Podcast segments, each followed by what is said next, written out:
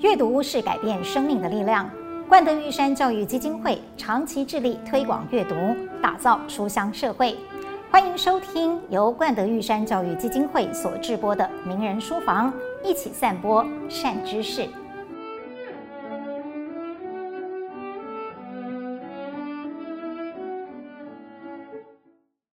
我们今天这个名人堂花园广场的场地，就像我们今天的名人书房一定会非常的棒球，结合了力与美。但是讲到了棒球呢，我就要想到长舍的新书，嗯，主播台下的好球带人生，嗯、因为你播大联盟比赛，书又叫做主播台下的好球带人生。我刚开始有点误会。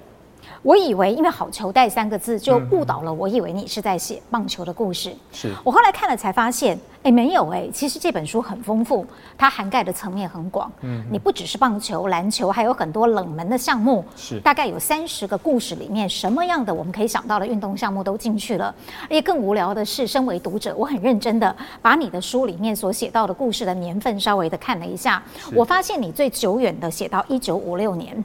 然后最近的写到二零二零年，我觉得太强了。也就是说，其实你并不是每一样比赛真的都那么娴熟，然后你可以写这么大的时间跟棒球项目的跨幅，这个搜集资料的工程能不能谈一谈？应该是一个很浩大的背景工程吧？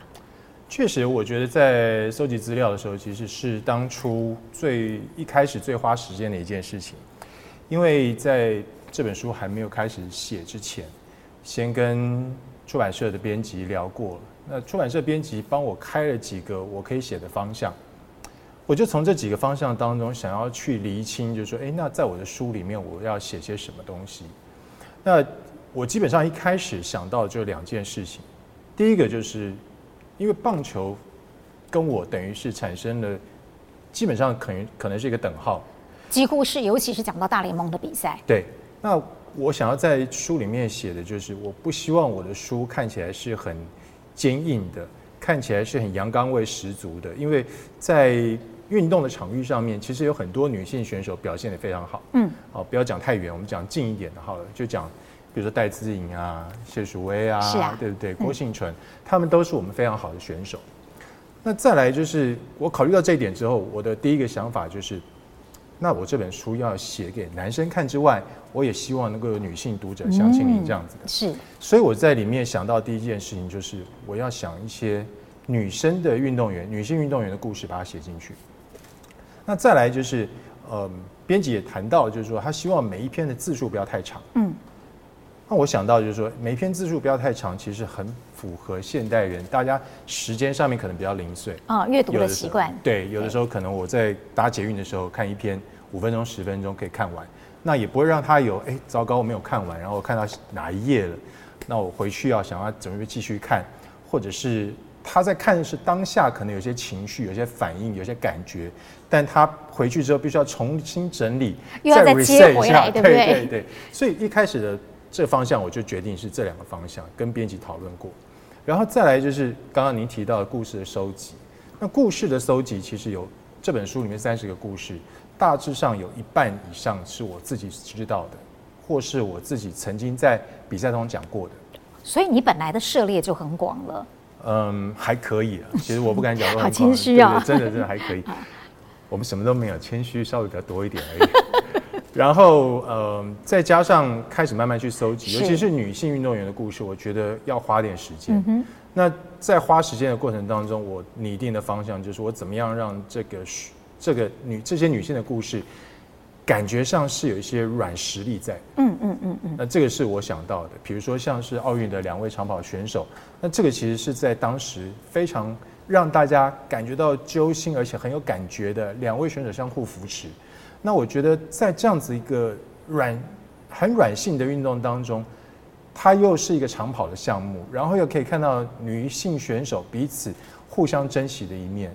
其实，我觉得这个就是我在当时选一些女性故事非常重要的一个依据跟条件。所以说，你一开始的设定，就已经是跳脱了纯粹写棒球。对，只不过说这么多的故事，虽然可能一半以上原本就在你的记忆跟脑海里了，嗯，但是总是有一些你想要挑选的东西。例如说，我所看到的是，我认为长泽表面上是在写竞技场上的事，嗯，但你其实是在写人的故事。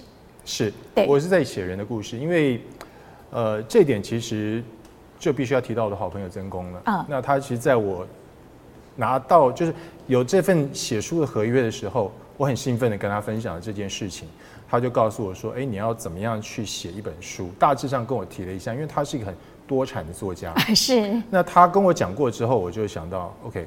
我必须要去挑选的故事是第一个我自己看了有感觉的，嗯，我自己如果看了没有感觉的，那这个故事我看，我看我恐怕没有办法把它写得太好，嗯，虽然我也不敢讲说我在这书里面已经把三十则故事每一则都写得很好，呃，我觉得写得很好，谢谢谢谢，我我真的是很努力的在写这本书，然后再来就是除了我自己看了有感觉之外，我希望这个故事的主角不见得一定要是大家耳熟能详的名字，啊，是是。呃，这也是我当初在挑选故事的时候，后来编辑跟我开会，在书出版之后，他跟我讨论到，他说，也许以后你可以朝这个方向前进，而不是像这本书里面写的一样。其实三十篇里面，我觉得大概有二十五篇是大家没有听过的人，对，甚至是素人，呃，女性的赛车手，我连想都没有想过的。对对对。对所以我我在挑这些故事的时候，我在想说，如果能够把一些就在你我身边的人发生的故事，嗯，他虽然是个运动员，但他也跟你我一样，在生活当中，在运动场上，他遭遇到一些困难，他怎么样去克服它？嗯，过程是什么？我觉得如果能够把它给写出来，会让大家觉得比较贴近一点，而不是一定要去写 Michael Jordan 怎么了，嗯，Kobe Bryant 怎么样了？那因为那些人。球星太遥远，对，他们的能力、他们的环境可能跟我们都不一样。嗯嗯。但如果是在你我身边的，我觉得好像会跟我们产生比较大的共鸣。所以呃。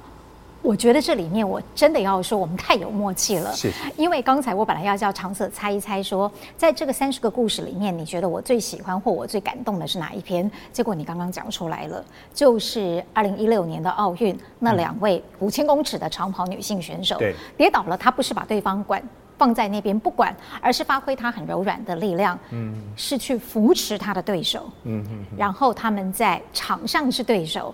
在情感的交流上变成了是朋友，朋友，虽然他们都失去了奖牌。对对，我觉得这个故事真的是非常棒的。在那届的奥运，在里约奥运，其实这个画面一而再再而三的被重播的时候，你会感受到，其实我们在场上相互竞争，但是我们也惺惺相惜。是这样子的感受，不仅仅是在团队运动当中，他在个人运动上面也会有这样的情况发生。嗯嗯我觉得这是一个让我自己看了就非常有感的画面，所以我觉得把它写出来的时候，我自己会去想象。当然，我们现在从网络上面搜寻，很容易可以找到影片。但是当你写的时候，自己又可以去想象一下，哦，那样子的时候，把先把他扶起来的人，他的心情怎么样？后来先把他扶起来的人，自己也受伤了。对。然后被扶起来的人再去扶他的时候，他的心情又是怎么样？我觉得这是一个很巧妙，而且很有。很让人有感觉的一个情感上面的交流，对，非常。我其实呃，除了这个故事，还有你写了一个可能大家都不会知道的，是在美国的高中。篮球赛是的故事也让我觉得很动容，因为其中有一队的队长是他的妈妈过世了。对对对。那我觉得在这里面啊，我真的是蛮推荐这本书的。虽然我们一定要先澄清，我们没有任何植入性行销哦，是因为我真的觉得长泽这本书是很值得，不管你喜不喜欢体育的人看。但我觉得写这本书的过程不容易，一方面是我刚刚讲的，你要收集资料，你要用一些标准来挑选故事。嗯。然后另一方面是你要想要去感动人。我刚刚说了我最感动的，我想要知道你最感动的是什么？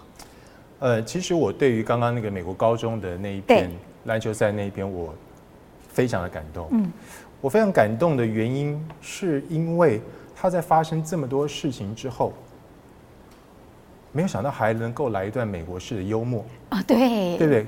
对手的总教练说：“哎，我希望。”这个这个罚球两罚故意罚不进的球员，不要因为罚球没进而被罚跑篮球场。对对对，我觉得这是一个非常让人感觉到他在发生这么大的事情，对方的球队的队长的妈妈因为跟病魔缠斗了五年之后，最后过世了。然后他来到球场，打败了我们。但我回到家里面去之后，我反而告诉我的球员说：“哎，这个这一刻是人生非常宝贵的一刻，而且我还投书到对方家里面的报纸去。嗯、我觉得这是让我很感动的一个地方，就是也是一个彼此之间有来有往的交流。那另外一篇我很感动的是，一个十二岁的小朋友在星期天的早上跟大家一起去打高尔夫球，后来不幸被飓风的闪电打到，啊、然后他的头盖骨都被打破了。”然后去经过，其实我看了很惊骇。对对对，经过了非常久的时间复健，然后他又站回到站在高尔夫球场上去从事他最爱的运动的时候，整篇故事里面让我最感动的一句话是他妈妈说的，他说：“我希望我的儿子将来过的不是我们想要他过的生活，是，而是他自己想要过的生活。嗯”我虽然不是父母。但是我在想，一个父母亲要给自己的子女这么大的空间，而且还是经历过这么大的事情之后，你保护他都来不及了，那你你会想到的就是说，哎，我希望未来的日子里面由他去做决定，他想要怎么做，由他自己来告诉我们。嗯。我觉得这是一个非常大的宽容，而且给他这个儿子非常大的自由。是，我觉得那个那个感觉是让我觉得非常感动的地方。但是我们在写这些感动的故事，对作者来说，其实还是一个蛮煎熬的过程。对，因为在书写当中，你一定会有很多的嗯，如有神助，也会有时候会嗯，好像卡关良久的长思枯竭，对，会有那种状况，有没有呢？因为我记得在。曾文成帮你写的序当中，他说你自己讲你像是孵了一颗蛋，嗯，但他说他不觉得你不只是孵一颗蛋，你应该是盖了一座养鸡场的功了。对对对，对，在这个苦工的部分，能不能谈一谈？你觉得最难的是哪一个部分？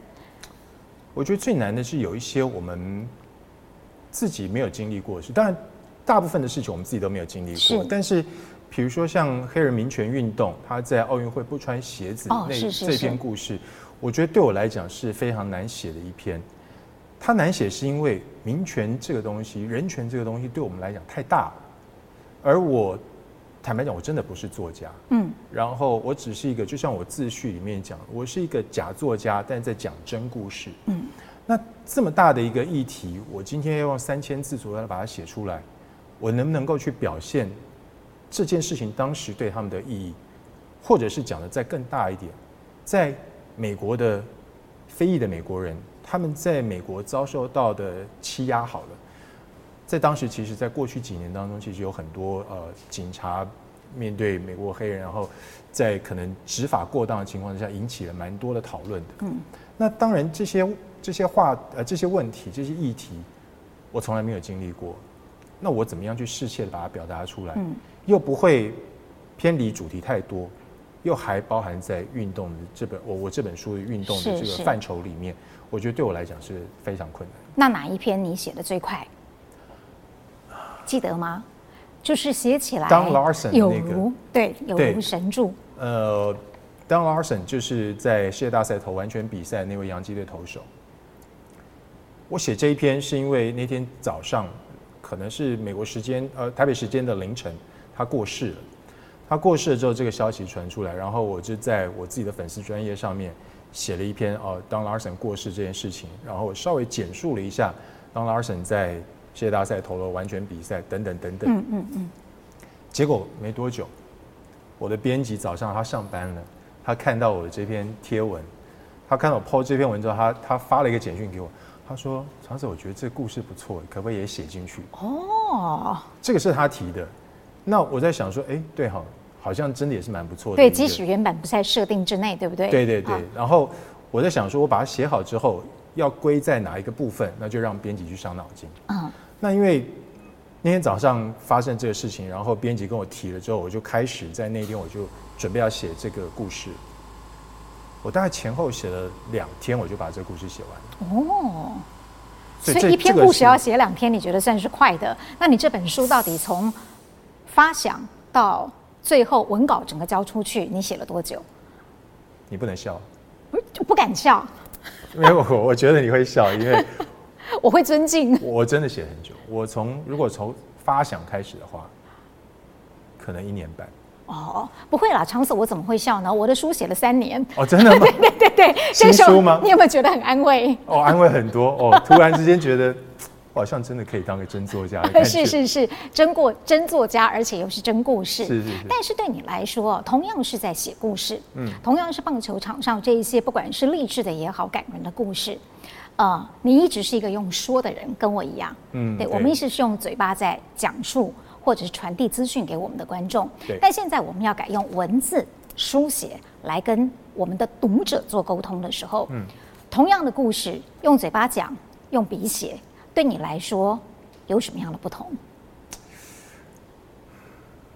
我不晓得庆林以前在播新闻的时候有没有发现呢？就是当我们在有限的时间当中，可能不管是一分钟或者是一分半钟，你要把这件事情交代出去，你提纲挈领，你言简意赅，大家都可以接受，因为你就只有这么多时间。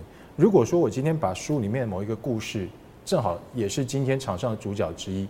我把故事讲完了，那文成可能没什么时间讲话，可能比赛都已经不知道打到哪里去了。是，所以当我们用言语上面去传达的时候，我觉得观众可以了解。哦，你在这边你只能讲个重点，哦，这个重点就是，呃，Don Larsen 今天早上过世了。但是当我们要把这整个 Don Larsen 他在过去有多么伟大，或者他这场比赛有多么神奇。然后一直到他过世这件事情，我们要做一个比较完整的交代或陈述的时候，给读者看的时候，我觉得那个时候就牵涉到很多你对人物的描写，你对于时空的背景的了解，然后这些都是你必须要在文字里面告诉大家的，因为文字它在纸上，对于读者来讲，他想要的，他能够有最好的一个画面就是。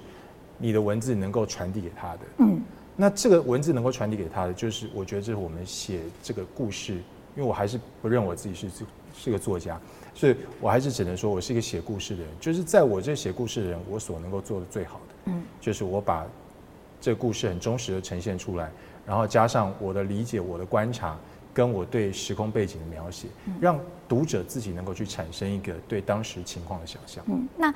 相对起来，说话这件事情，现在对你已经算是很简单的吗？不简单。你还是认为不简单？我觉得一点都不简单。嗯，我觉得说好话跟把话说好，我觉得这都是非常难的事情。有些时候，在尤其是在比赛转播过程当中，我对我自己的表达其实是非常要求的。呃，我不晓得其他主播是怎么样，但是。我刚到新加坡大概一两年的时候，我发觉新加坡人讲的 Singlish，他们在中英文当中掺杂着中文，中文当中掺杂着福建话，福建话当中又有点马来话。那他们语言能力是很强，因为他可以说好几种不同的语言。但是有些时候你会因为在那个环境受到他们的影响，然后你自己也变成那个样子。哦，会吗？会会有。我在新加坡的时候，我常常讲。啊，你那个不就这样啦？嗯，哎呀，拿来啦，就是会跟着拉尾音，对对，跟着拉，对对对对对，就会有这种这种情况，can do cannot do 这种这种这这 这种，哎，真的学的好像哦，对对对，这种英文出来啊。那那时候我就想说，可是我先做的工作是一个，我要在麦克风里面传达资讯给我的观众朋友的人。我那时候就要求我自己，不能够去把我自己平常日常生活当中。这些用语带到我的转播里面，我会特别去注意这件事情。然后在开始做主播这个工作之后，我比较会去注意我们国语的文法。就是我讲一个可能大家不见得认同的事情，但是是我自己想到。就我们现在常常会有那种，哎，你有吃饭了吗？那。我会想到，就是说，我们明明有一个时间副词很好用，叫做“了”。你吃过饭了吗？嗯，这样不就表示这件事情已经是过去的事情了吗？那为什么我们一定要加个“有”呢？嗯，所以这些东西我在转播当中我也会注意。是不是因为你英文太好了？不是，不是，不是。我觉得不是因为我英文太好，只是我有的时候感觉上，有的人觉得我很龟毛了，嗯，我会有点吹毛求疵。那但是我在这个吹毛求疵的过程当中，我要求我自己。我不会去要求身边的人，比如说每一个跟我搭配的球评，我一定要去要求他们不要这样讲嘛，不可能嘛。他这已经是他的语言上面习惯。对，而且语言有时候是很及时跟反射性的。对，你根本连想都不用想，就哔吧就讲出来了。啊，那我只能够提醒我自己说，哎，我我必须要去注意这些事情。我我觉得很不容易，就是因为我基本上是跟你做过同样的工作的人。嗯。呃，我觉得很多时候我们的嘴巴是比脑筋动的还要快的。是。因此我在叙述的当下，我还要去，呃。稍微的花点时间，慎而谨慎的去对待我可能等一下要吐出来的文字。嗯，我认为这是非常不容易。你的修为真的很高。没有，没有，没有，你太客气了。对，但是呢，呃，刚到新加坡的时候，因为你刚刚也提到了，我觉得对你应该是一段很不容易的过程吧。因为其实长舍跟我是同业。但是你算是半路出家的，对，你之前是做过很多别的工作，对，后来你才去当了一个体育主播，而且一开始你的舞台就不是在自己的国家、自己的城市，嗯，你是到了新加坡去，没错，做一个不熟悉的地方的不熟悉的工作，然后我们面对观众，表现好不一定会被称赞，但表现不好的时候一定被骂得半死，没错。你能不能够谈谈在那段过程当中，你最大的挫折是什么？在那段过程里面，我觉得最大的挫折是来自于公司上面并没有，我觉得公司的同事，某一些同事并没有给我很大的支持度的感觉。呃，我讲一个非常可能，包括庆玲你听了都会觉得非常意外的一个例子。我我离开香港去新加坡，我在香港做的是空服员，我在国泰航空服务。然后三年之后，我去了新加坡。我在到了新加坡，一九九九年到新加坡的时候，那时候我对前途，虽然我到了一个可能是人人都羡慕的工作，但当时我并不知道。但在那个时候，在那个当下，我去了一个新的环境，我很努力的想要适应这个环境，我不能可能让环境来适应我，我想要适应这个新的工作。有一天，我在公司里面正兴高采烈的。对一切事物都感到很新奇的时候，我在下班的途中碰到了我的长官，也就是我的直属经理。她是一个新加坡女生，大我几岁。然后我在走廊上碰到她，我就很开心的问她，我就说：“哎，公司把我从台北找来，不知道公司对我未来有什么样的规划？”我觉得这是大概是每一个新人会想要知道的事情吧。嗯、我想要知道我在这个公司可以为这家公司做些什么，是能够提供什么样的服务。结果你知道他跟我讲什么？他跟我讲说：“你想那么多干嘛？明天这家公司都不知道还在不在，你去想那个干什么？”我当时真的觉得我，我我我用“当头棒喝”这四个字，我觉得不过分。嗯。一盆冷水浇下来，而且帮我打了一记闷棍。我我很开心的，我很对未来充满了期待的，请教我的上司，还不是我的同事哦，请教我的上司这件事情。我我当然我会期待他告诉我哦，呃，未来公司可能慢慢会把你培养成怎么样怎么样。我我期待这个，你就算讲一篇官腔，我觉得都好。但他不是，他直接跟我讲，完全不修饰。你想那么多干嘛？明天这家公司都不知道还在不在，我都不晓得会在那边工作。你为什么要想这些？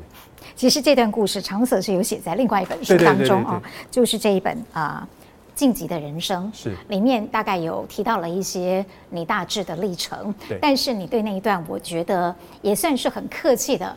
轻描淡写了过去，是对，并没有就是呃太特别的描述后来你的心情。但是我个人倒是趁着这个机会，挺好奇，想问你是在当时没有去影响到你想要继续待在这家公司的意愿，或在那个时候有没有一些所谓的观众的恶评？嗯嗯，因为刚开始我们总是很菜嘛，对对，他会动摇你的心智，让你有一时半刻想要不做了。我回台湾了，我不要待在新加坡了。是你有过那个念头吗？曾经，这个感觉，坦白讲，我今天不仅是面对庆玲，也面对所有棉书房的观众讲，每一年都有这样的情况。哇，每一年都会有倦勤的时候，但是在刚开始去新加坡的时候，最严重、最严重的一次，是我第一次收到一个很久没见面，因为到新加坡之后，大概有两年左右没回过台湾。嗯。然后一个久没有碰面的朋友，那时候我们还只能够用电子邮件联络的年代，不像现在你发个简讯，呃，或者是后来的什么 Messenger 啊，对对对，那个时候还没那么方便，那时候还没有。对，他发个讯息啊，发写了一封 email 给我，他说：“哎，长富你，你知不知道你播棒球被骂的很惨？”我我那个人住在台湾吗？那人住在台湾，对对对。我说真的吗？我我我说我不知道。嗯，那时候也不像现在什么群组啦，有什么什么粉丝专业啦，没没有这么多东西啊。基本上在两千年初期的时候，你所有的大概就是家族啊，奇摩家族、番薯藤家族，嗯，什么什么家族，然后这个家族里面汇集着一群喜欢看棒球、喜欢看篮球、喜欢看大联盟、喜欢洋基队、喜欢红袜队的球迷。嗯嗯嗯我说这样子啊，我我说我真的不知道。然后他很好心的，他把人家骂我的话收集起来给你看，复制贴上寄寄来给我。何苦呢？那个时候大概我已经播了播棒球，但播了两千零二，大概两两年左右。嗯。我我看到这这一些文字哦，我心里面真的是凉了好大一截。我相信，我很能体会，因为我也经过那个过程。对对对，对我就像您刚刚讲的，我们是做好的是应该的，做不好的那是千刀万剐。对对，尤其对运动这件事情来讲，因为运动在在看一场运动竞技赛事的过程当中，很难讲说你们完全没有自己的偏好了？你可能在有自己的偏好的情况之下，你看这场比赛就不见得这么客观。嗯嗯，那正好这个主播又讲了。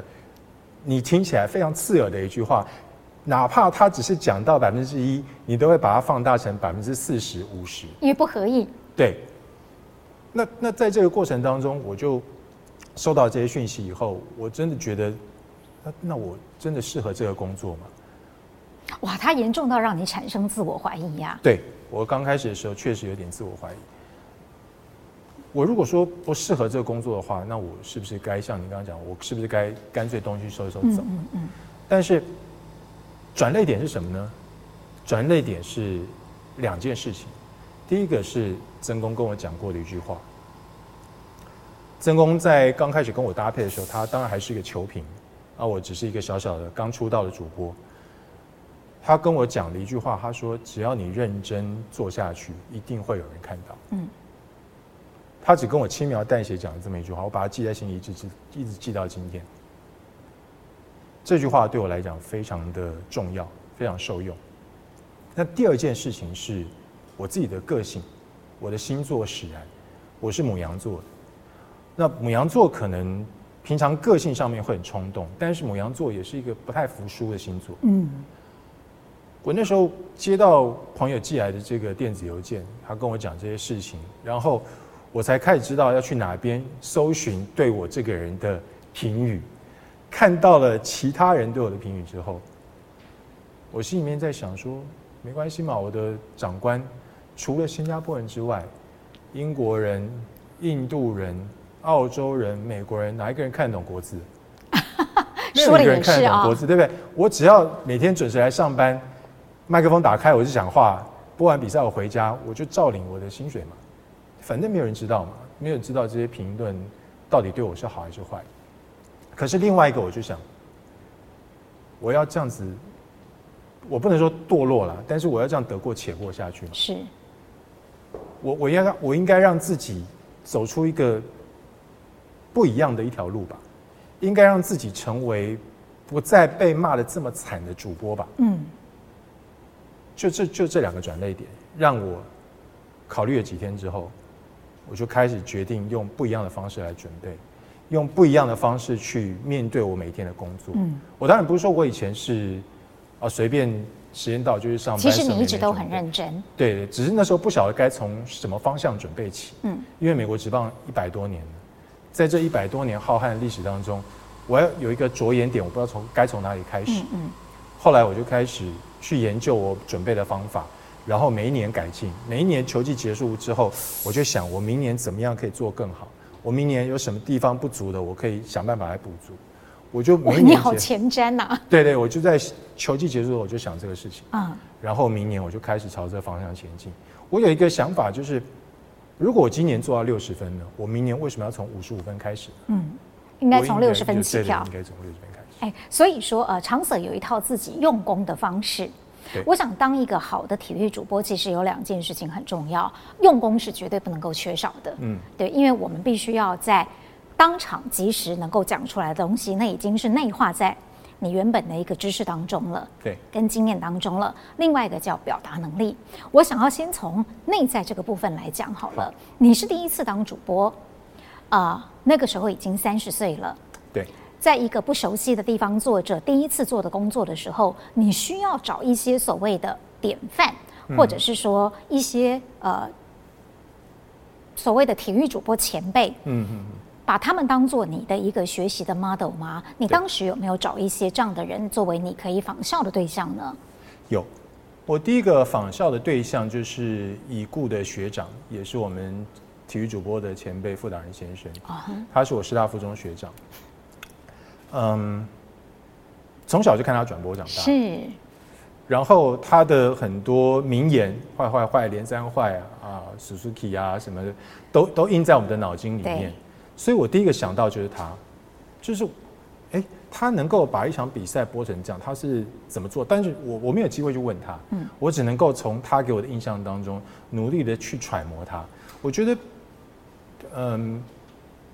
每一次进步都是从模仿开始，嗯，因为你不模仿，你可能没有一个方向，对。那在你有了一个方向之后，你慢慢的才能够走出自己的风格。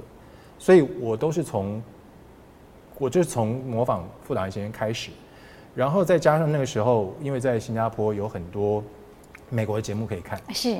那美国的 ESPN 的节目基本上我们新加坡都看得到，然后我就开始听其他不同的比赛项目，不见得是棒球。也可能是篮球，也可能是美式足球。我听每一个主播，他们在转播不同的项目的时候，可能有不同的节奏，然后又有不同的方式，嗯，甚至不同形容的方式，我开始去模仿。那后来有一些网络上面，比如说像美国职棒大联盟，他们自己有官网上面的转播的时候，我会去买这个官网的收视权，然后去听其他主播在怎么播比赛。所以从这些不同的角度当中，我慢慢的去吸收，然后。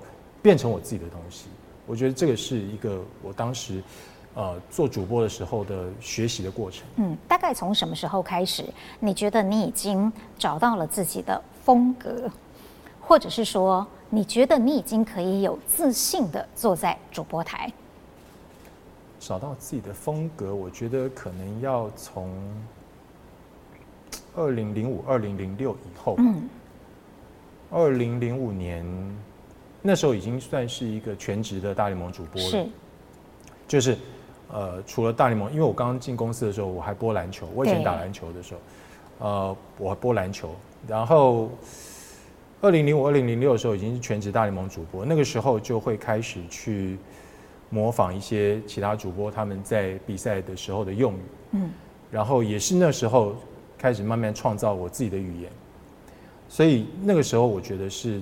自己感觉上自信心是慢慢慢慢提高的时候。嗯，有没有哪一场关键的战役让你到现在还印象深刻，觉得自己播的真不错，或者是说，呃，在那场比赛结束之后，让你对你自己这个人或这一份工作有了一些不一样的层次提升的感觉？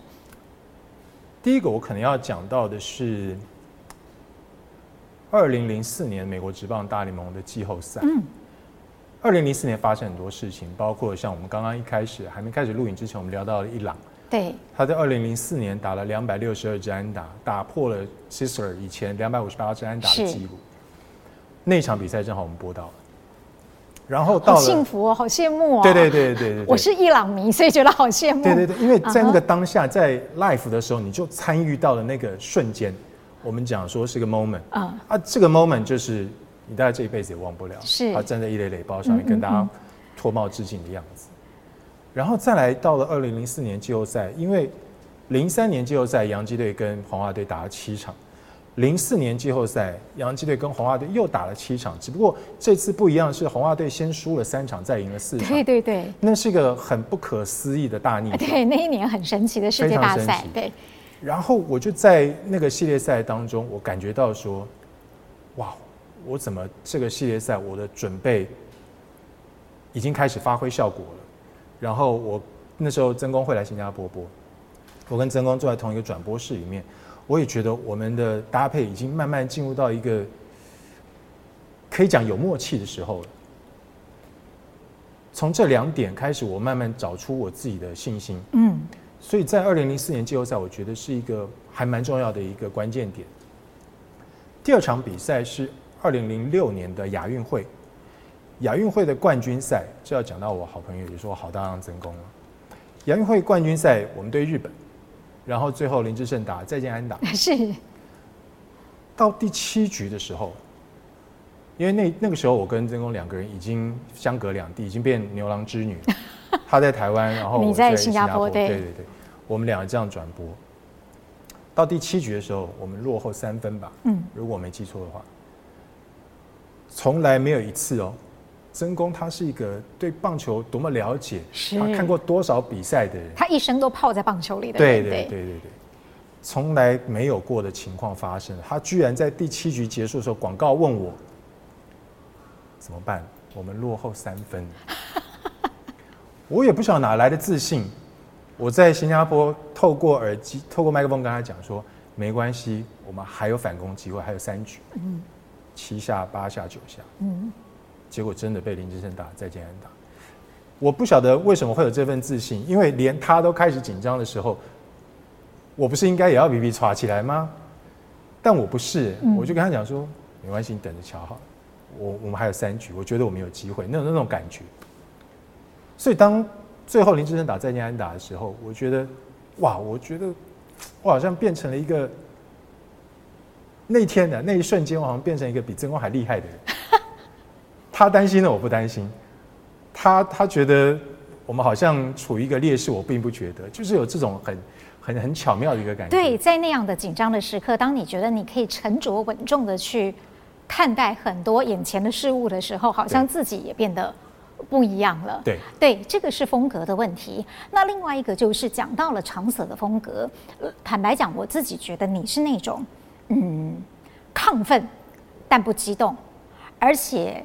有的时候你会让我认为你好像是能够很理智的在某一些比赛当中，就像你刚刚讲的，去维持中立。嗯，特别是播国家队的比赛，大家都会很希望主播是我们这一国的。是是。对，但是我觉得，在我看来啦，我觉得你是那种始终会让自己维持在一个比较中立角色的那种体育主播。嗯，这个是你的自我提醒，刻意为之，还是你的本性使然？我觉得前者有一点，我觉得我会自我提醒，嗯，在播不同的比赛当中，尤其是像从早年的洋基跟红袜，当王建民还在洋基队的时候，当然不用讲，大概全台湾都是洋基迷，当然也有红袜迷。那但是这两个世仇球队打起来的时候，因为我们的选手在洋基队表现的这么好，难免大家会希望洋基队能够。把世仇红袜队给打败。我记得在那个时候，我播完比赛，我比较在意的并不是说，哎，洋基队球迷说我播的好，或是红袜队球迷说我不好。那个时候已经有那个 PDT 了。我比较不在意这些，我比较在意的是这边的球迷也骂我偏洋基队，那边的球迷骂我偏红袜队，这样我高兴。对，这样我高兴。嗯，所以我的点跟别人不太一样。那。到了播国家队的比赛的时候，我告诉我自己，当然心里面私心希望中华队赢，但是我不能够表现这么明显，因为我毕竟还是在播一场比赛。今天不管是中韩、中日，我们有多么讨厌对手，松坂大辅对我们就是投的很好，就是让我们打不到。对对对，我们好多年都打不到他的球。对对对，不管怎么样，他好，你还是要说他好，你不能够说啊，这球运气啊。啊，这球主审偏袒啊！啊，这球怎么样？你讲的好像人家一点实力都没有，但事实上并不是那个样子。嗯嗯嗯。所以我我在播这样的比赛的时候，我会我会告诉我自己说：好，你可以稍微偏一点点，但是你不能够就是好像一面倒的，就是凡是中华队好的你就把他捧上天，凡是对方好的你就想办法打压他。我觉得我不能这样做，嗯，我做不到。所以你真的是一个很专业又尽责的主播。我所谓的尽责，不只是对自己尽责，也对于收看你转播的观众是非常尽责。这种尽责还表现在另外一件事情上，就是你事前的准备。嗯嗯。刚才在跟长泽开录之前聊的时候，我提到了你是不是有一些属于你自己的做棒球记录的方式？是。因为在过去我们播棒球赛，我们大家用的都是同样一套的。棒球比赛的记录表，对，对，我们大家都会画，也都用同样的术语。嗯、但是似乎除了我们这些资料收集之外，你有自己做记录的方式，也有一套属于你自己搜集资料的方式，可以跟我们分享一下。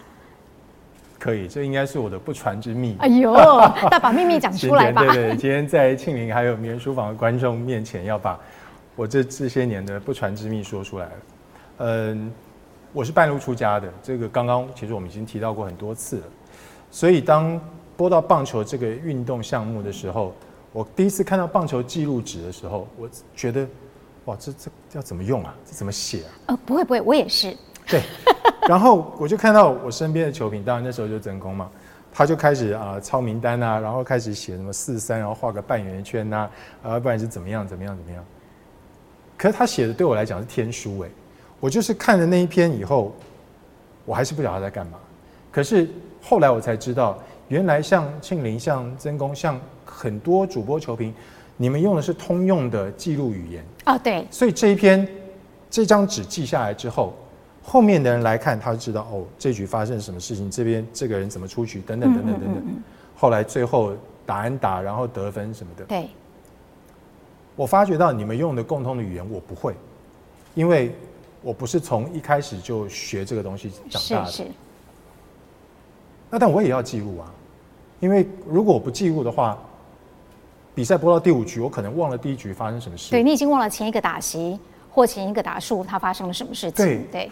而当曾公知道我不知道的时候，我觉得我没有把我的工作做好，所以我就开始研发了一个综合正统记录跟我自己的记录之间的一个方式，然后我就开始写一些我自己才知道的符号，虽然也有四三五六四六三。啊，三六三这种东西也有，因为这个必须要把守卫记出来的时候，我跟大家都一样。但是，比如说我打安打哦，他从一垒到上二垒，或者是说，哎，他在二垒之前被阻杀，或者他最后回来得分，等等等等的，我就是用我自己的方式去写。那也有一张表格吗？就跟大家一样，就是你还是用那张表格，同样一张表格，对，只不过我表达的方式不一样。哦，对，然后我用不同颜色笔，因为我从小就爱。用不同颜色的笔，去去把我每一个，比如说我出局就用绿色，比如说我到了用蓝色，嗯，打完打用粉红色。所以你在播的时候，你放了很多支笔在。对，我的桌上有两个电脑之外，我有很多笔在桌上，因为我不想要我突然要去找什么颜色的笔的时候找不到。啊，好佩服哦！它就是很多在那边，我只要拿到我就可以用。啊，然后我超 line up 一定是什么颜色的笔。然后我写笔记的时候我用什么颜色的笔？嗯，就是我得分我用橘色，就是我我会用各各种各样我自己。可是你的颜色是在当场你不会混乱的？不会不会，因为我从一开始想的时候我就想到，我以后就是要用这些颜色下去。好清楚的脑袋哦。然后呃，比较好有趣一点的事情是，呃，还包括你要开两台电脑。对，我开两台电脑。嗯。嗯，我开两台电脑的原因是因为后来我发现一台电脑不够用。可是我我很好奇耶，因为那个时候我自己播球的经验是这样的：我看着场上要听导播 Q，要听球评讲话，然后还要做记录，还要看之前的一些相关的资料。嗯，我觉得已经是对我啦，我觉得大概我的一心多用已经达到了极致了。可是你还要开那么多分页，你在看什么？我在看。数字，我看球员的表现，球员在什么时候他会他的打击率是怎么样，等等等等，嗯，嗯或者是及时有的时候，曾公会在广告的时候问我，哎，你知道庆龄那时候什么时候发生什么事情？那那个我记得这，啊？怎么这么厉害？就在你的这个随身碟里面已经带过来的？对。呃，我这随身碟记录了从二零零三年到零到零三零四一直到现在，我做了很多记录在里面。所以这个是瑰宝哎。但是它已经被电脑不晓得搞坏几次了啊，所以其实中间有些资料其实已经不见了。是，但是我还是很努力的把能够救回来的资料全部救回来。嗯，所以如果你今天问我说，啊，王建民是在二零哪一年哪一月哪一日跑垒受伤的，或者是王建民哪一天被 Ryan Zimmerman 打了再见全垒打，嗯，全部都有。很多观众问我说，哎，你怎么反应这么快？你怎么知道？啊，对，其实当然不是反应那么快啦。对对对，我我也不是电脑，我也没办法全部都记下。但是如果我有随身碟，这其实就是我后来自己研发的呃准备方式。嗯，我有随身碟，我可以随时用搜寻的方式去查找那个日期或查找那个人的时候，我就知道他在什么时候做了什么事情。嗯，除此之外呢，还有还有，哇，今天我们真的看到了好多关于常富宁的秘密哦。这个，这个是我自己写的一些笔记。哦，哎，真的耶，各式各样不同颜色的笔耶。对对对对对，我每个颜色笔有它的意义在。而且你在那么紧急的状况之下，你还可以把字写的这么工整。没有，这是我回家做，这是后来謄的。对对，回家做，对对对。哦，就每天比赛当中，如果有一些，比如说这天比赛发生什么样的记录啊，然后会把它写在纸上。因为我以前都带很多很多东西去公司，我发现每天搬家也不是办法，嗯，所以后来有人问我说：“你为什么不把它记在电脑的档案里面？”是，于是乎才开始有了随身碟这个东西啊。然后有了随身碟之后，我发觉，哎，有一些记录可能它会只只产生在某一天而已，那可能不属于任何一个人，不属于任何一队，那我怎么办呢？于是我就想到，那把它写下来好了，我就开始。所以你每一天每一场球回去之后，你会再重新的整理过？对，我就把今天大联盟比赛全部看完。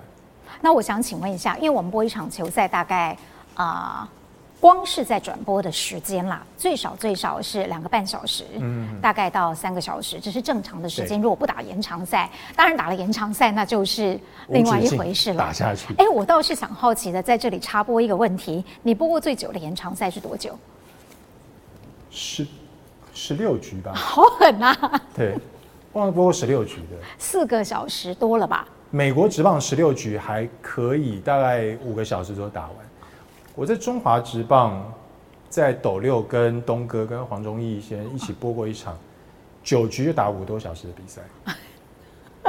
好想哭哦！对对对，以前我们经常会觉得，只要每一局都三上三下，最后一比零阳春全垒打结束，那一天是最好赚的。对对对，对不对？那天大概是两个多小时，我们就可以结束掉那场比赛。嗯、那因为我刚看到你的笔记，我觉得实在太佩服了。所以你在正规的这个转播的时间之外，你要花多少的时间去准备一场球赛？这个问题实在太好。除了前面的准备，我讲的是还包括了你事后的整理。嗯。我这样讲好了，比如说我们今天要转播的是道奇跟巨人比赛，嗯，我后面几年我已经不会特别为了道奇跟巨人去准备什么，我就是把我每天要做的功课全部做完，然后再稍微看一下明天的先发投手的资料，更重要的是要知道，诶，哪个选手他可能受伤没办法上场，因为有些他可能是今天才发生的事情，但。我比较不会去特别花很多时间去把呃道奇队跟巨人队他们，比如说最近发生什么新闻啊，或者是有什么重要事件去做整理，因为我每天都在做，所以我比较少没有用这么多时间去为了某一场比赛而准备。但是如果刚庆林，你问的问题是我每天要花多少时间去整理这些东西？对，因为它是日积月累来，才能造成最后你可以这么轻松方便的去找到你的资料。我以前写到晚上十二点都写不完。哈，那你要几点起床？你不是凌晨就起来了吗？对对对，我我以前这些东西啊，我还没有用时间碟这个东西的时候，我是把它，我是把每天的那个比赛的 box score 把它印出来，印出来以后旁边会有空白的地方嘛，我就开始写蝇头小楷。就写旁边，所以我每天要带很多东西去，因为从四月一号开始就累积，每天都有十几张纸，然后累积到六月的时候，你知道已经多少张了？到季后赛才六月，对对对。然后后来大家都觉得我带太多东西去，我还要带书，嗯、还不止这些，我还要翻书。嗯。所以大家觉得我太太多东西去了，所以我才开始慢慢用水生碟这个方式。不然如果把以前的记录加进来的话，我想可能更多。嗯。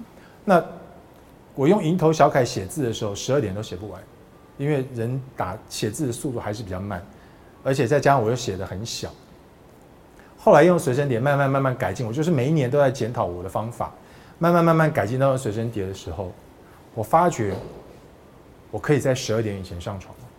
好了不起啊！大概十一点半左右我可以上床。所以你维持了很多年的一天只睡四个小时的生活，这个工作有什么了不得的巨大的魅力，让你可以常年的？睡四个小时，这么用功的把它做好呢？我觉得最大的魅力就是不会有两场比赛是一样的。讲的太好了。对，你每天都在看，每天都在看场新的比赛，每天都在用一个新的心情去迎接一个新的开始。不仅仅是对战的对手可能不一样，嗯，有可能是今天比赛的内容不同。昨天的一比零到今天可能变成十一比十，可能变成二十一比二十，你还没打你都不知道。你准备了半天的先发投手啊，常富宁跟詹庆林，结果这两个人应该要投七局不丢分的，结果两个人三局就都下场了，对对对，因为你丢了五分，我丢了八分。对，你准备了很多东西，但是可能你明天碰到的情况都是不一样的。是。当然，这个所谓的体育转播跟一般的转播比较不一样的是，我们通常不会一个人唱独角戏。对，我旁边还会有另外一个球评。嗯，就像你再怎么样攻，你再怎么样收集资料，你不能够把你自己全部的时间都用掉。没错，在这场比赛里面，你要分一点时间给别人。要分很多时间。你刚刚一直在讲到的，就是从头到尾，我都一直听到你的好朋友曾公。嗯，是。可是你知道吗？曾公虽然是你的贵人。但你他在书里面曾经很不客气的说，他第一次遇到你的时候，觉得 真的是很有礼貌的菜鸟。是。但是一播了之后，就发现哦，真的播的奇菜无比。对。你不会怀恨在心吗？哦，不会，不会，不会。啊、我我觉得我很感谢他，嗯、因为他我第一次出错就是他帮我打圆场。哦，是吗？对，我那个时候在播天使队的比赛的时候，当然天使队现在是大家耳熟能详的球队，但是我第一次播到天使队的时候，因为天使队。他以前的名字叫加州天使。哦，你讲成了加州，而不是安纳汉。对对对对对，我第一次讲就讲成加州，因为我太紧张了。嗯。我就讲加州天使队，曾公马上就在旁边帮我打圆场，说：“啊，你看这常富宁，他应该是看球看很久了，所以他记得天使队以前的名字。又会做人，又幽默，又机智。对对对对对，我那我那个时候真的是打从心里感谢他。嗯。我自己讲成加州天使队的时候，我想找个地洞钻下去。嗯。但是他马上帮我圆回来了，而且圆的很漂亮。对，确实。所以，嗯，现在的你跟他已经成为至交好友了。嗯，除了是前辈、是贵人、是好朋友，你会想对他说什么？我想对他说谢谢。嗯嗯，从刚刚他帮我打圆场开始，一直到现在，我知道他是一个关心，但是不见得挂在嘴上的人。嗯。我跟他经历从球评之间的合作关系，主播跟球评合作关系，到两个人变成朋友，到他把我当成弟弟一样看待，一直到现在，我觉得这整个过程当中是我完全没有想到过的事情。因为我一开始认识他的时候，我怎么可能设想得到会有今天我们两个之间的交情？是。但在这个过程当中，从以前帮我打圆场，到现在对我生活、对我各方面的提醒，他都是非常关心的。他对我的关切，对我的很多小地方的注意，都是我没有没有想到过的。嗯，我非常谢谢他。嗯，我觉得我我在签书会上面讲了，我说如果没有所有的球迷，就没有常富宁。嗯，但如果没有曾公，那更不会有我。真的，所以你看，你第一次接受名人书房的访问，你也可以感觉到他的情真意切。对，因为他来现场看你了。哦。来，要不要当场跟他说声谢谢？都讲我什么？都讲你啊。都讲你好话。都讲你好话。都讲你的好。来，曾公要不要啊？你看，马上他就选择坐在弟弟那边，而不是坐在妹妹这边了。是啊，是啊，是啊，是啊。跟美女坐在一起有问题。啊，可是跟俊男难道不会有压力？我们被怀疑很久了，所以没差。对啊。好，那昌 Sir 现在曾公来到这里，你刚才跟他说谢谢，那现在呢？你还想跟他说什么？在这一路上，在这一路上，我觉得三十岁以后，如果没有你，我不知道会变什么。哦，真的吗？是啊，是啊。好感人哦。哎对。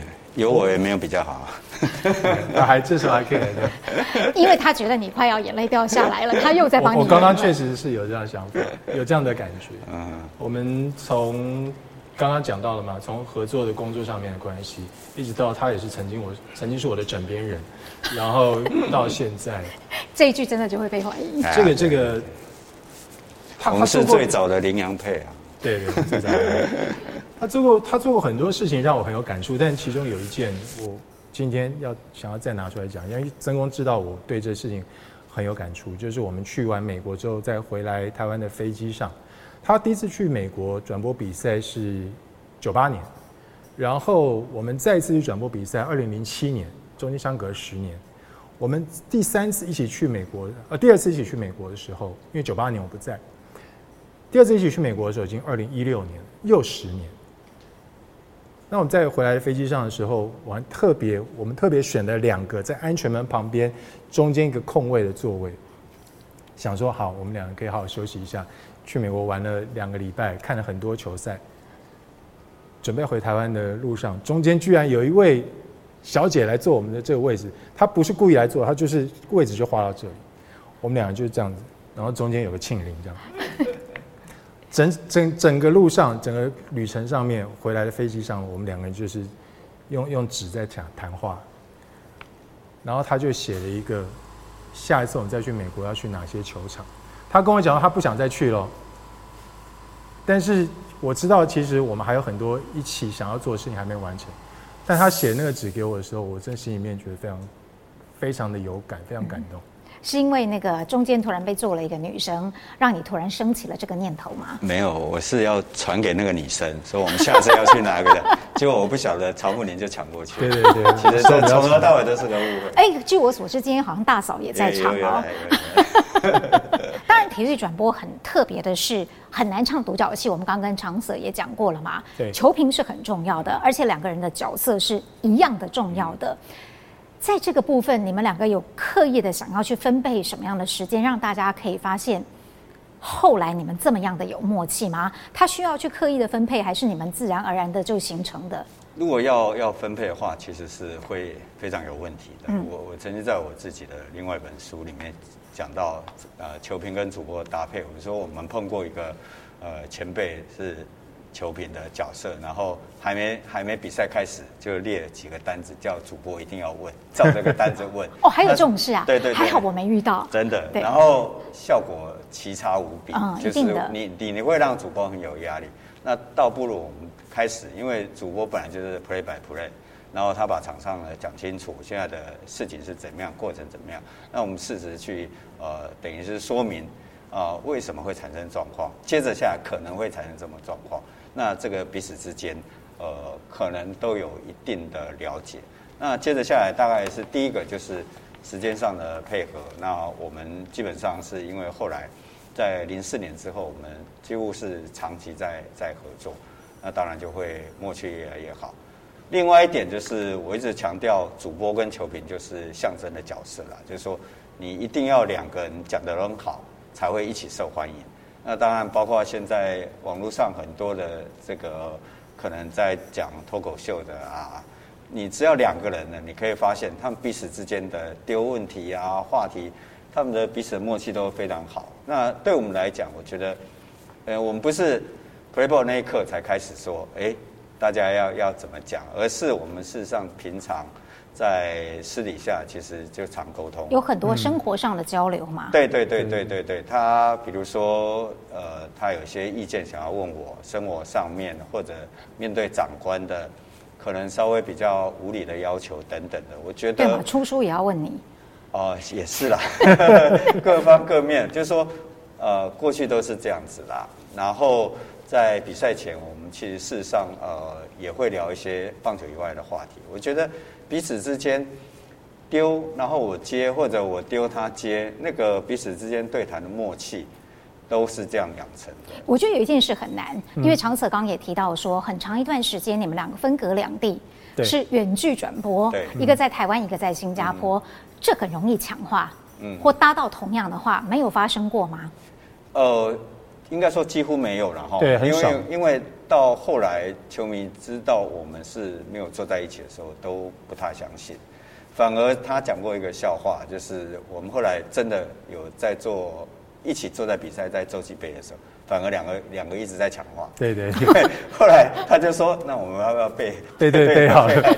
对。所以呃，其实是我也不知道为什么会有这样子的呃很好的默契，但是我觉得。当初呃，公司为了省钱，呃，做这样的决定的时候，他觉得哦，我们好像白老鼠，但事实上，呃，这一对白老鼠好像还跑得还蛮蛮愉快的。嗯啊，其实观众看到的是两位在最后镜头前面的表现，嗯，但是很多观众会好奇的是镜头之外的花絮，不为人知的故事。嗯，你们两个有在场外，比如说转播的过程当中笑场。或者是私下发生过什么样好玩的花絮，印象深刻的吗？因为我为什么会这么问？我跟曾公有笑过场。哦，原来如此。对，所以长 Sir 有吗？我跟曾公两个人笑场，好像比赛当中唯一的一个一次，如果我没有记错的话，是郭宏志还在道奇队的时候。嗯。有一次郭宏志先发那场比赛投很好，嗯，然后也一直三振对手，嗯、到了慢动作的时候。那时候我的习惯就是让曾公讲嘛，然后曾公那天就讲了一个真是幽默，他说：“哎，这段画面出来，我们就静静的欣赏就好。”他在 l i f e 的时候讲这句话，然后你知道我接什么吗？我说：“那你还讲话？” 哎，我就在那时候，其实那大概二零零三年左右的时候是。显然那时候你已经不尊敬他了啦。没有没有，那个时候我只是就是我有时候会那种天马行空，突如其来会会想到一句话就。就这样爆出来了。可是我其实事后我在想，哎呀，糟糕，我怎么我怎么这样讲了？但是好像大家的反应都还不错。啊，曾公他就算生气，他也没让我知道，所以我就当这件事情就过去了。那我觉得我们两个人在转播以外的时候，比如说像广告的时候，那时候为了要转播半夜王建民比赛，那曾公他比较不喜欢播半夜，所以我除了转播比赛之后，我要负责提审，要负责广告的时候帮他提审，所以就常常。在广告的时候会模仿相声给他听，因为我我以前就很喜欢听这一页那一页我们说相声，所以把那些都听熟以后，我就在广告时间模仿给他听，两个人就讲一讲笑一笑，他会比较精神。哦，要不要来一段？真的吗？你还记得吗？记得。好，来吧。兵来将挡，你看。真的哈。那时候我们最喜欢学什么呢？我们那时候最喜欢学的是。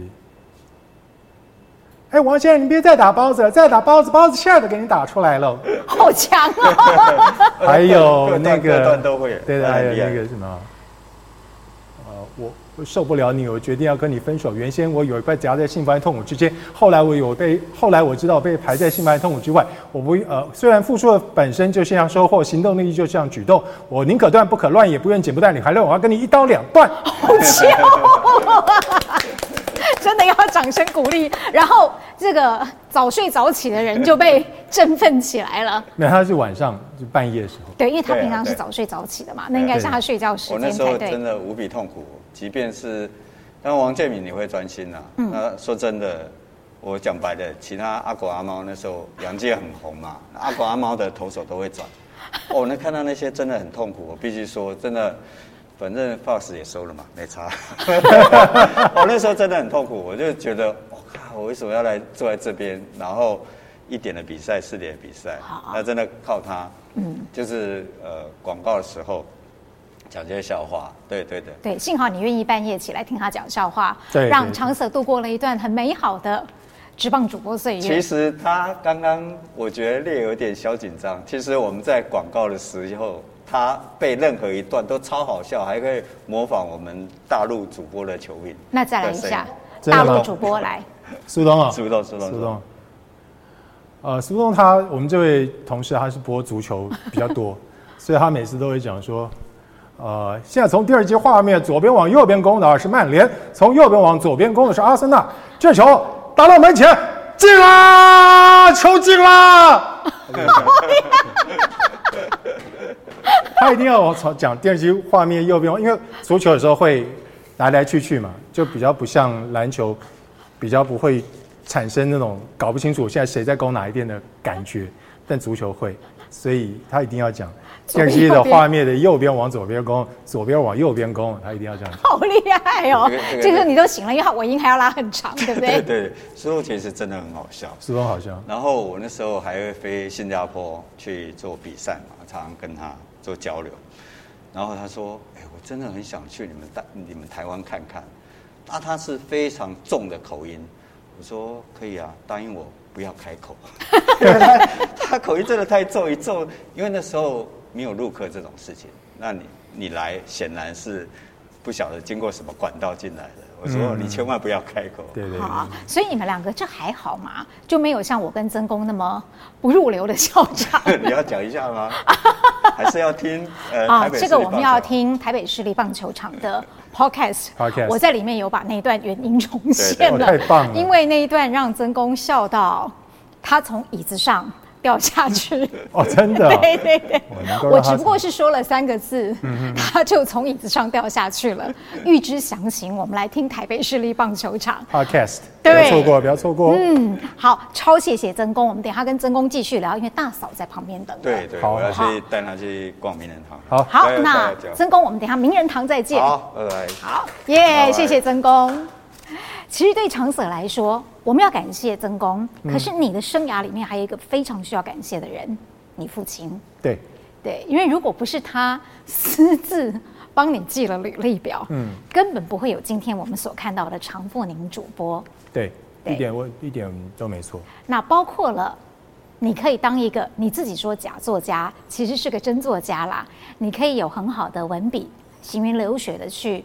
用文字表述一些事情，嗯、也是你爸爸从小逼你写作文，逼你练字。对啊，现在的你，在经过了那么一段跟父亲在各种性格上的磨合、观念上的磨合之后，嗯、大家都成熟了，爸爸也老了。对，那回顾这一段，那你又会想跟爸爸说什么呢？嗯，其实除了谢谢之外，我觉得。爸爸现在年事已高，嗯，行动也不方便。但是从小，从我小时候到现在，超过五十岁了，我知道他对我的关心，不管我是在世界上面哪一个角落，他对我的关心从来没有少过。我很谢谢他在过去那样的督促我。虽然小时候的我不知道天高地厚的时候，不知道。一个父亲要对孩子做这样的事情的时候，他是下了多大的决心才去做这件事情？但是现在你回想，这一切都是值得的。我要告诉他的是，很感谢他这么努力的栽培我，他给了我今天我所拥有的一切。现在是轮到我照顾他的时候了，我希望我也能够把他好好的照顾好。用我的行动来表现出表现出我对他的爱。嗯，那当然，在这样的刚刚提到的，就我们从小可能有点，甚至有点水火不容的时刻，一直到现在大家能够平安相处、相安无事，我觉得那都是老天赐的福气。嗯，那我很谢谢我有这样的一个好爸爸。嗯，父亲他逼着你练字、写作。他也会陪伴或引导你阅读吗？在阅读这件事情上面，其实我爸爸琢磨比较少一点。嗯，但是在我们小时候那个环境啊，其实真的家境并不是很好的时候，我可以感受得到父亲对于教导我们看，或者是买课外读物给我们看这件事情，他并没有，嗯，就是感觉上好像吝啬付出过。嗯嗯。嗯从我小时候第一次看东方出版社实测的《为什么》，到我也有哎、欸，你也有对不对？嗯、那这我们带小时候必看。对，到小时候帮我们订《国语日报》是，然后买成语故事，嗯，这些都是爸爸小时候帮我们做的事情。也许现在看起来不多，因为现在的童书各式各样的，着色的、没着色的，然后有有那种中间有插页的、立体的，太多了。我们小时候没有那么多东西，能够有个十万个为什么，后来的十万个为什么，也就是我们小时候为什么，已经觉得是件很幸福的事情了。我爸还帮我加码买了那时候中式气象主播冯鹏年他写的《神秘的地球》，还有《奇妙的星星》两本。这每一本书都是对我来讲都是我小时候的回忆。那今天我还特地带了一本。哎呦，这是我后来才找到的。是，这是我爸爸买的第一本比较厚的书。那其实家里面真的订了读者文摘吗？没有，但我们有时候会把读者文摘拿来看。哈那但这本书是读者文摘里面精选的二十篇的文章。哇，书摘精华二十篇。对。那这本书其实不是我的，是我后来才买到，因为我自己的已经被丢掉了啊。然后后来因为我很怀念爸爸小时候买的这本书给我们，是，所以我就再去买一本回来。我现在有时候我还会拿出来看啊，唤醒一下小时候看这本书的回忆。确实是那个年代的出版品哦。对对，对，你看纸色都已经泛黄了。然后那个时候很流行这样的。精装本，烫金版，对，然后烫金的，让我们在这么多年之后，其实，在翻阅它还是一样，虽然它旧了，嗯，但是它并没有散了，对对对，对，还是很棒的，对对。然后，嗯，它算是你小的时候就会去看这么大部的作品吗？虽然它里面是一篇一篇的小故事，嗯，可是你是愿意静下心来看一本厚书的人，是吗？其实不瞒您说，不是哦，我我小时候是一个。要有照片，要有插图才看下去的。大部分的孩子是这样啊。对对对，可能，嗯，我我不晓得是不是跟我的个性有关系，我可能天生比较爱动、好动一点，所以我要我静下心来把一本书好好的看完，我觉得是有困难的。嗯。那所以小时候看杂志对我来讲是比较好的吸收方式，所以像这本书里面，它会有一些用画的那些照片。嗯。那我觉得这个对我来讲就。就够了，那我就可以慢慢的去从这个照片当中去想象。不过我这本书如果我没记错的话，大概是国小五六年级的时候爸爸买的，所以那个时候认识的国字已经慢慢越来越多了。对对对。所以这里面有一些应该没有太多艰深的字，嗯、对我来讲，所以我我会愿意看它。而且读者文摘的书摘很多是啊、呃、小故事大道理。对对对对对对，所以我觉得这本书我对它一直有非常。不能说感情，但是一直有一种连结在，是连结到我现在长大还会想要去把这本旧书找出来，嗯，然后把它摆在自己的书桌上。如果有机会的话，我就拿出来看个一篇。嗯，他可能要花的时间比以前看这本同样一本一篇文章花的时间来的短，但是我觉得勾起的回忆那是无限多的。是，而且感触可能也会更多。对对对。那随着年岁增长之后，啊、呃，长舍的阅读偏好有没有一些转变呢？有，嗯，我的最大的转变就是我可以从没有照片跟插图的书啊开始看起了啊。以前一定要有照片，感觉上好像这本书比较活泼，比较有意思。然后现在慢慢的可以看一些全部都是文字的书，纯文字啊。对，那我觉得在看纯文字的书，就跟自己写书的感觉就蛮类似的。就是我在看纯文字的时候，我会开始去想象。作家写这段话的时候，他他想的画面是什么？如果有画面的话，那我想的画面会是什么？会不会跟作者想要表达的是一样的？是。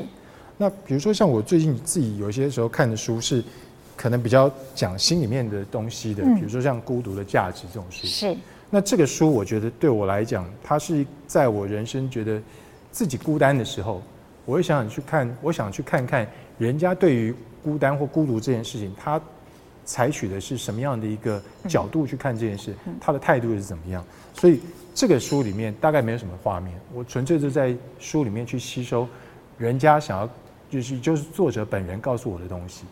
所以我觉得慢慢的我的阅读习习惯就开始可以从一些以前可能比较有乐趣一点的书，到现在可以看一些比较。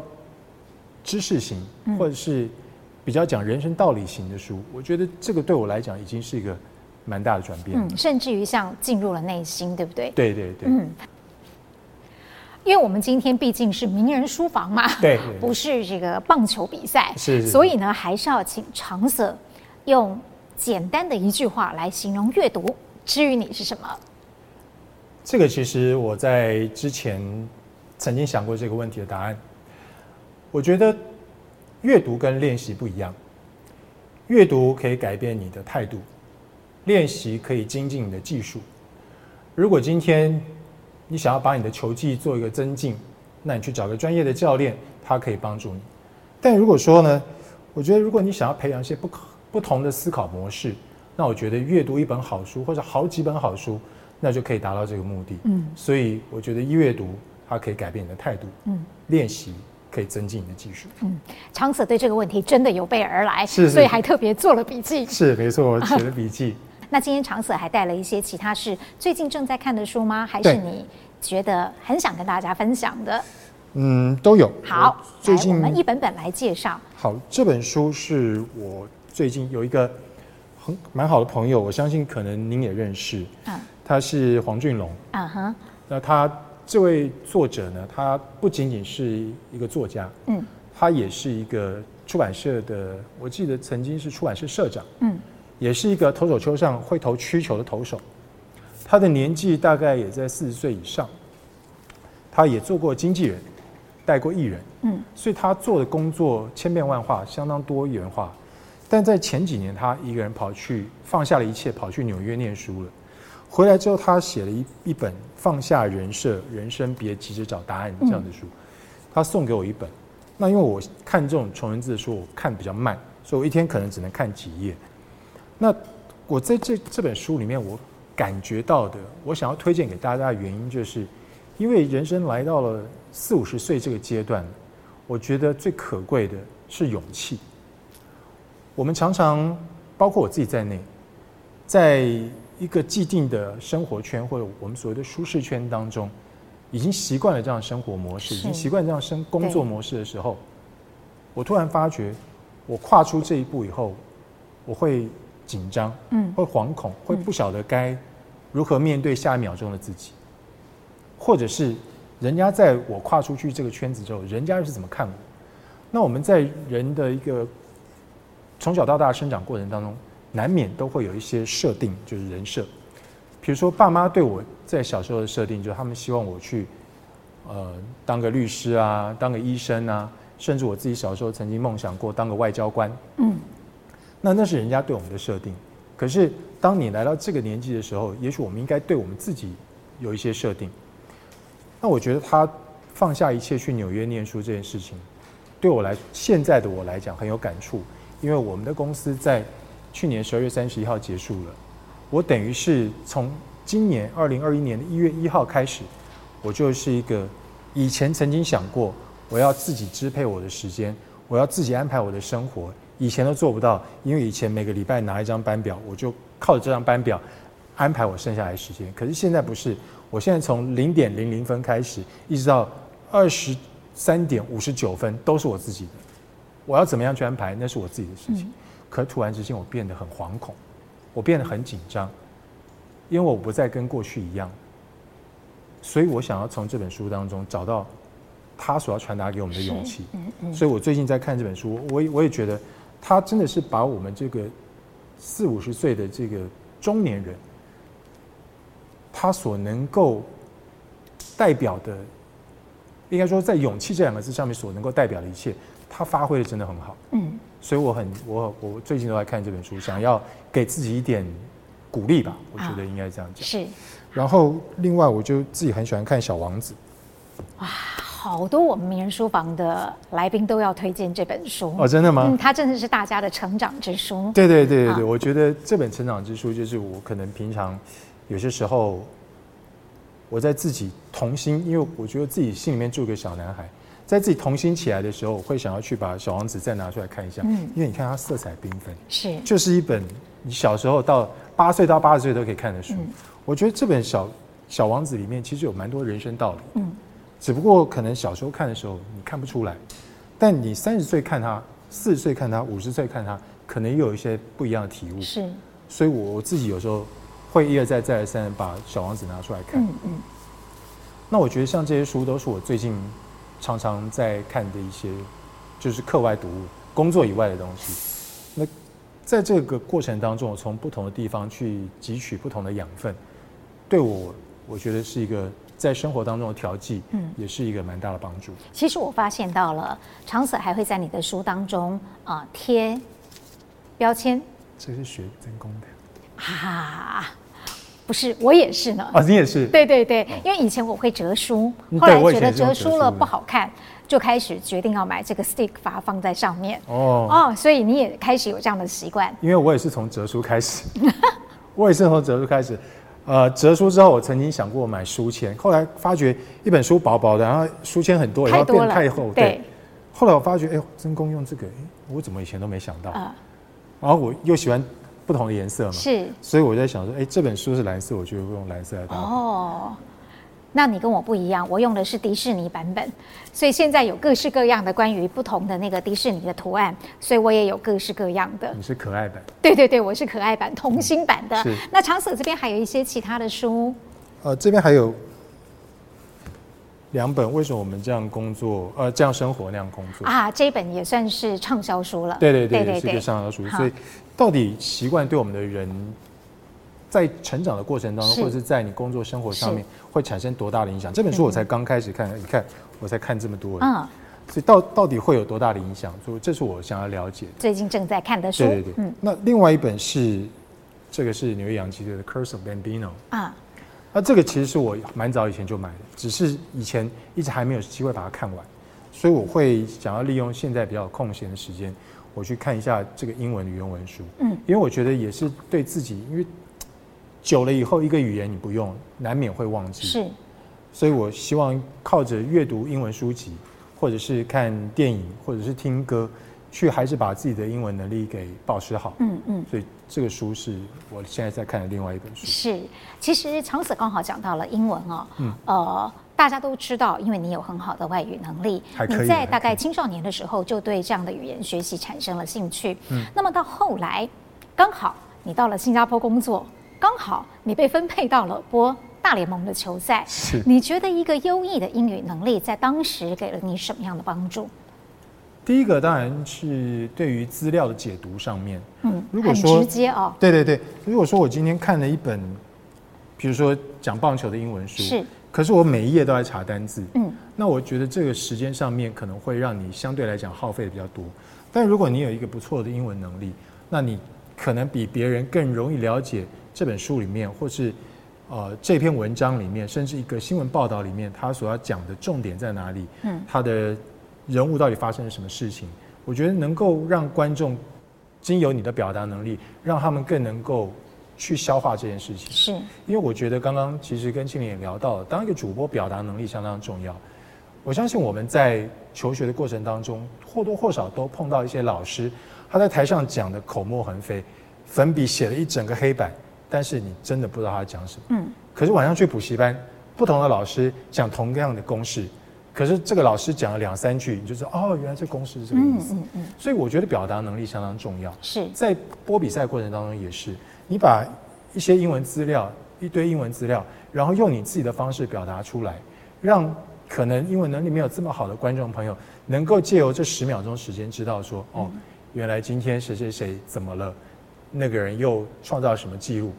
如果你有一个好的英文能力，其实就算是你在当下看到，在画面上看到图卡，你也能够很及时的把它给。讲出来，嗯，我觉得这个对观众朋友来讲，对自己来说，其实都是一个很好加分的作用。的确，那就是一个跟观众之间很好的一个转译，跟一个呃桥梁的角色啊。对对。那你担任这个角色这么多年的时间，大部分的时候都是在棚里，对，播大联盟的比赛。嗯。好不容易有机会到了现场去了，我很想要知道，你觉得在摄影棚里面播比赛，跟在现场播比赛有什么不同？第一个，现场播比赛，你能够跟球员有最直接的接触。大联盟不要讲了，因为我们就只播过世界大赛，就这么四场而已。嗯。但回来播中华职棒以后，有很多以前你在比赛当中看到的事情，比赛当中看到的 play，然后你想知道说，哎，为什么当时会是这样处理的？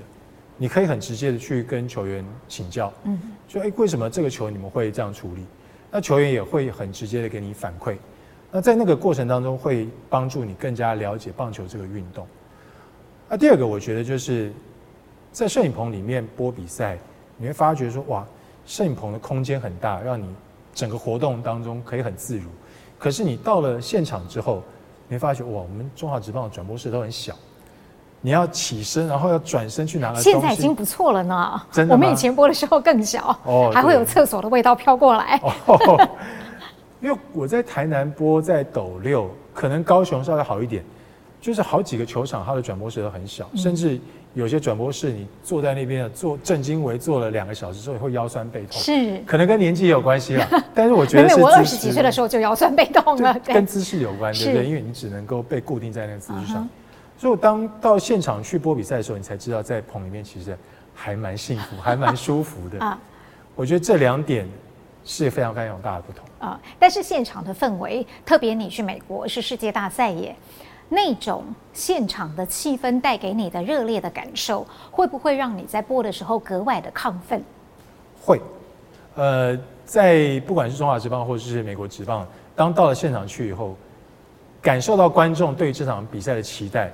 那个感受度很直接，就会传达到你身上，变成就像我刚刚讲，因为没有两场比赛是一样的，所以我可能会对已经三连败的球队，想知道他们今天有没有办法能够赢一场回来。虽然洛基队没有办法在第四场打败红袜队，最后四场红袜队就把他打败，然后就拿下世界大赛冠军，可是你还是会对这场比赛有更高度的期待，因为你看到全场洛基球迷。都对他们的球队这么死忠的支持，是啊，那那个那个情绪、那个感觉就会直接传达到你身上。我觉得。确实是会有一点那样的那样的因素在。呃，虽然现在常富宁我们觉得跟大联盟、跟棒球是画上等号的，可是其实就像你刚刚讲的，你刚进体育台的时候，你是什么都要播的。对对，那个时候是用轮的方式，你可能这个也要播，那个也要播，所以最后的棒球也不是你主动选择的，是它是一个被动，但是你把它做了很好的结果。对，请问如果可以让你主动选择的话，你会选的是哪一个体育项目？以现在来说吗？对。以现在来说，我会在棒球、篮球之外再加上高尔夫球。哦。因为我现这几年我很迷高尔夫球。是。所以我会想要有机会再多尝试一点。我以前转播过，但希望能够多尝试一点高尔夫球转播。因为当自己去从事这个运动之后，就发觉到它跟棒球一样，是一个挫折感大于成就感的运动。是。那在这个过程当中，其实我觉得。对于一个转播工作者来说，其实跟场上一直在那边说啊，这又是一个三分投进，又是个两分投进，他罚球百分百发百中，那种那种播报的是感觉是不一样的，因为你已经体会过那个挫折感了。你知道说，哎，球在这个球位不容易打得好，你知道今天投手投过来的球速一百六十公里，你知道你可能打不到，就算打到了，可能也打不好。当你自己从事过那个运动之后，你比较能够传达给观众。在那个时候，你心里面的感想、嗯嗯、感受是什么？所以，如果现在可以选择的话，我会想要多选择高尔夫球。另外，棒球当然我还还是很很很爱，很希望能够继续坐在棒球的转播台，跟大家一起分享这个运动。如果是篮球的话，因为我以前是打篮球的，是，我有一段很长的时间在棒球球季结束之后，我们在 ESPN 要播美国大学篮球，是。我对美国大学篮球其实是情有独钟的，哦，因为这些大学的球员他们身体素质非常好，嗯，年轻嘛，十八九岁、二十岁，然后他们在场上只要球不要命的那个精神，因为 大学生也没有人给他们一年五百万薪水，他就是为了一个荣誉感，可能讲更多一点，他为了他自己未来的路在打拼。当他你当你看到在电视转播上面，他们为了每一个球这么拼命的时候。那个感觉也可以影响到你。嗯，不像后来有一些职业球员，他还会为了避免自己受伤，对对对对对。所以如果可以选择的话，我会希望能够有机会再播美国大学篮球啊。那除了高尔夫、大学篮球跟棒球之外，我还想要再尝试一下播美式足球，因为我妈妈喜欢看美式足球。哇，不容易耶！我妈喜欢看美式足球的唯一原因是因为我妈说他们的裤子都穿好紧，好帅啊。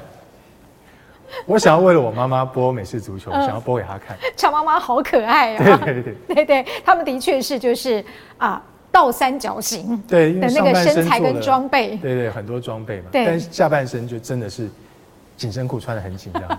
我们现在讲的很开心哦。嗯，事实上，其实播体育比赛没有大家想象当中那么容易。你的前面的光鲜亮丽或者是反应机敏，是靠着背后一点一滴很多的努力用功去累积过来的。就像刚刚曾公说，他播半夜的比赛，觉得痛苦的要死，因为他是一个生活作息早睡早起非常正常的人。对。可是那个就是你不可抗拒的一些因素。嗯。那因为我自己有很多的学生，他们传播科系的学生，他们希望自己在未来都很想要当体育主播。嗯哼。对，大家对体育主播有一种。呃，很特别的想象，觉得又能够糊口，又能够看球，是做一件又有兴把兴趣当做工作来讲，我总是告诉他们，并没有那么容易。是对，所以我很想借由长色的嘴巴来对这些年轻的后进们给他们一些建议，让他们了解体育主播的背后，他究竟应该要保持一种什么样的心态。我觉得，身为一个体育主播，第一个你要很了解自己。我不晓得庆林有没有这种感觉。嗯。第一个，你要很了解自己的工作。当你挂上、戴上耳机、挂上麦克风之后，你已经不是一个球迷了。嗯。你不能把自己当成一个球迷。球迷他今天看到一场不好看的比赛，他可以转台。他今天肚子痛，他可以说要去厕所就去厕所。嗯。但今天你当一个主播。在现场直播的时候，你不能播到一场十比零的比赛，然后告诉大家说这场不好看，那我们先我先走了。嗯，你没有这个权利，你不但没有这个权利，你还要想办法把这场比赛播得像一比零一样，让观众能够留下来。是这个，我觉得是一个体育主播他很很困难的地方，嗯，很不容易的地方，因为大家都看到分数挂在那个地方，可是。你却要又要靠自己的力量想办法把观众留在你的频道，所以我觉得第一个你必须要了解自己，身为体育主播跟身为一个体育迷，嗯，是截然不同的两件事情。嗯。第二个，刚刚其实我们在聊天的过程当中聊到了什么样的一个动力让我能够每天早上七点钟要去上班之前四点钟起来，然后为今天再做好准备再去上班，日复一日做这样的事情。光是热情够吗？是啊，我觉得不够，不可能的。对，所以很多人讲说，哎，你当一个体育主播这么好，有人付钱给你看球赛，是你最喜欢做的一件事情，嗯、你只要带个热情去上班就可以了。可是我想告诉大家的是，热情只能够支持你这么久，反而倒是我觉得你对这个工作的一个责任感，可能可以让你走得更远。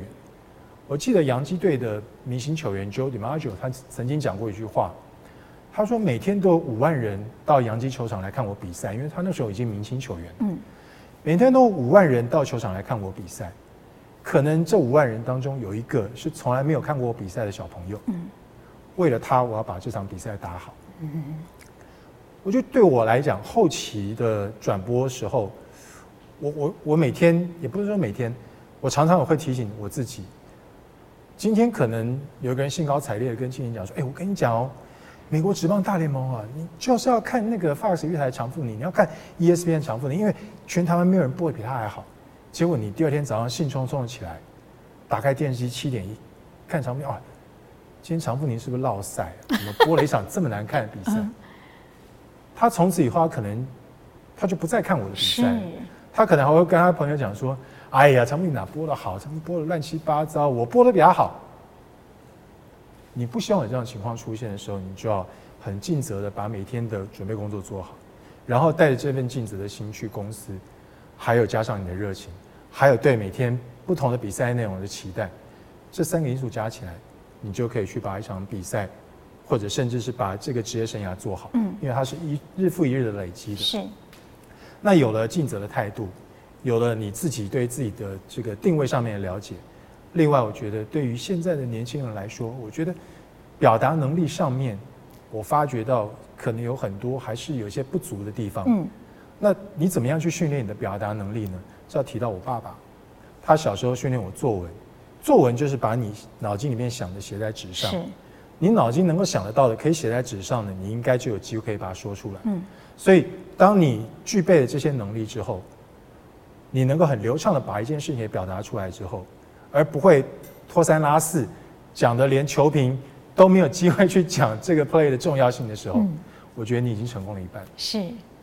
所以呢，长 Sir 给了大家很棒的建议，而且到目前为止，我们都可以听到，即使不是在现场的转播比赛，而是在我们名人书房的录影现场，你看你提纲挈领的能力还是那么的强。没有没有。所以呢，一项一项的逻辑下来，让我们可以了解一个体育主播他背后所付出的努力多么的不容易。嗯、当然，也要最后再来看一下，好，常富宁的。好球带人生，不只有棒球的故事哦。对，那我们今天很谢谢常 Sir 花了这么长的时间来跟我聊天，谢谢聊聊我们曾经在不同时期所经历过的棒球场上还有体坛的故事。谢谢，谢谢常 Sir，谢谢谢谢谢谢。谢谢谢谢